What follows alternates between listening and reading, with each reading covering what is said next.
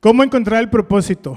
Les voy a dejar preguntas que se tienen que hacer desde la óptica personal y desde la óptica de emprendimiento para encontrar y articular ese propósito, esa razón que los va a mover. Uno, ¿qué me gusta hacer? Cuando tú tienes bien identificado lo que te gusta hacer, es más sencillo que puedas articular y que puedas encontrar qué es eso que te mueve. ¿Cuál es la razón por la que estoy aquí?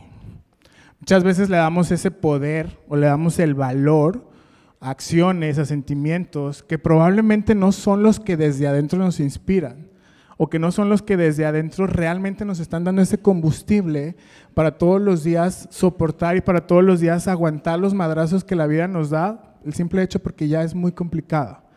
Cuando nos contestamos estas preguntas que forman parte del libro de Descubre tu propósito, es más fácil que encontremos ese momento, que encontremos eso que está en el interior de nosotros que se convierte en el propósito. ¿Cómo se ve en una marca cuando una marca define su propósito? ¿Alguien conoce la cerveza Rey?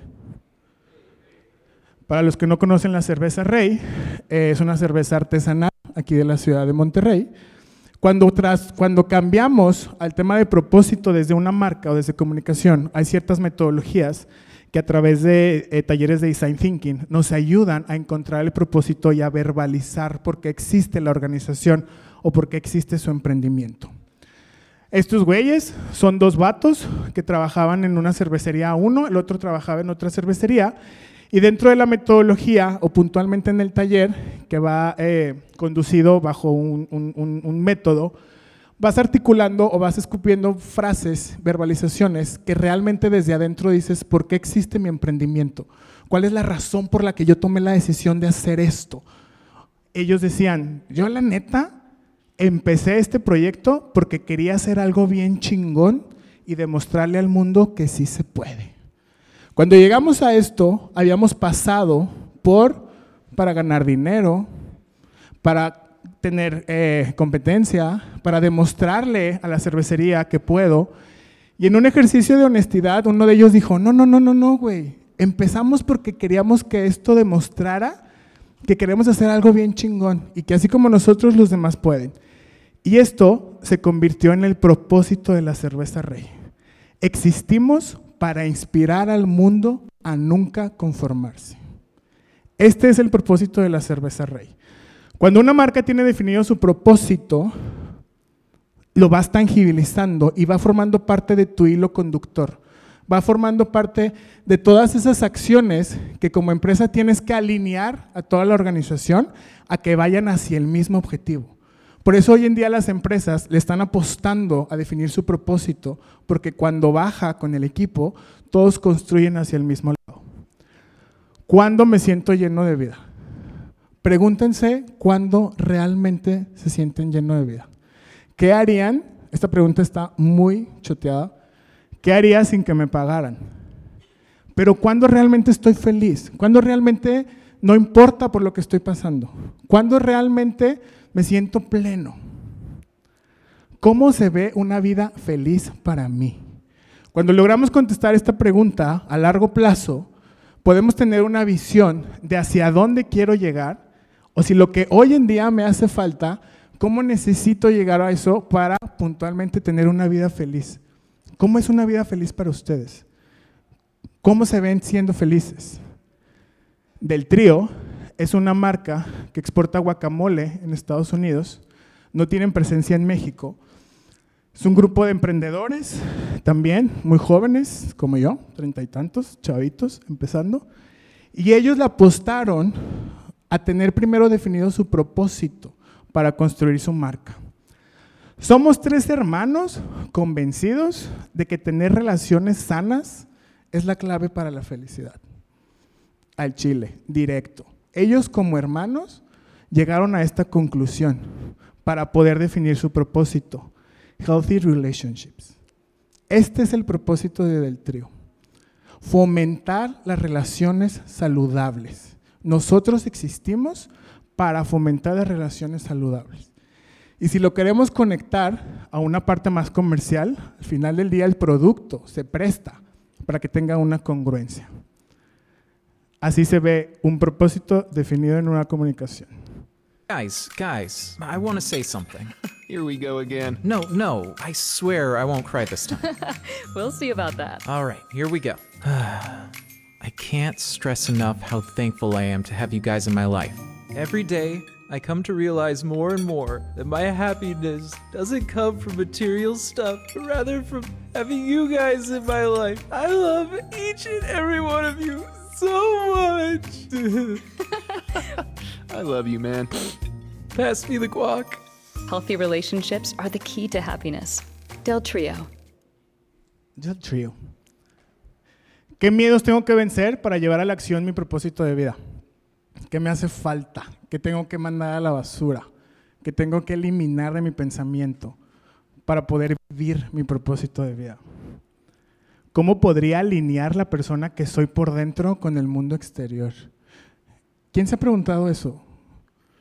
¿Quién se ha preguntado si los pensamientos, lo que son cada uno de ustedes cuando están a solas en su habitación, en su, su casa, en su depa, conecta con la persona que ven hacia allá afuera?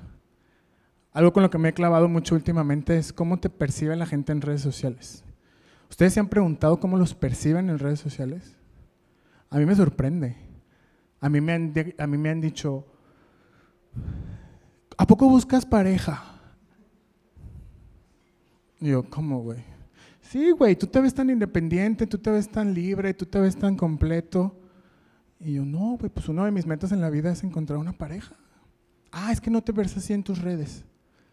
Entonces, esa parte, cuando realmente conectamos lo que somos adentro con el mundo exterior, es clave cuando encontramos y definimos nuestro propósito.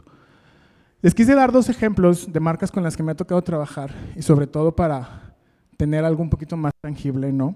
Pero si lo llevamos a marcas globales o si lo llevamos a marcas que todos conocemos, las marcas grandes también tienen definido su propósito.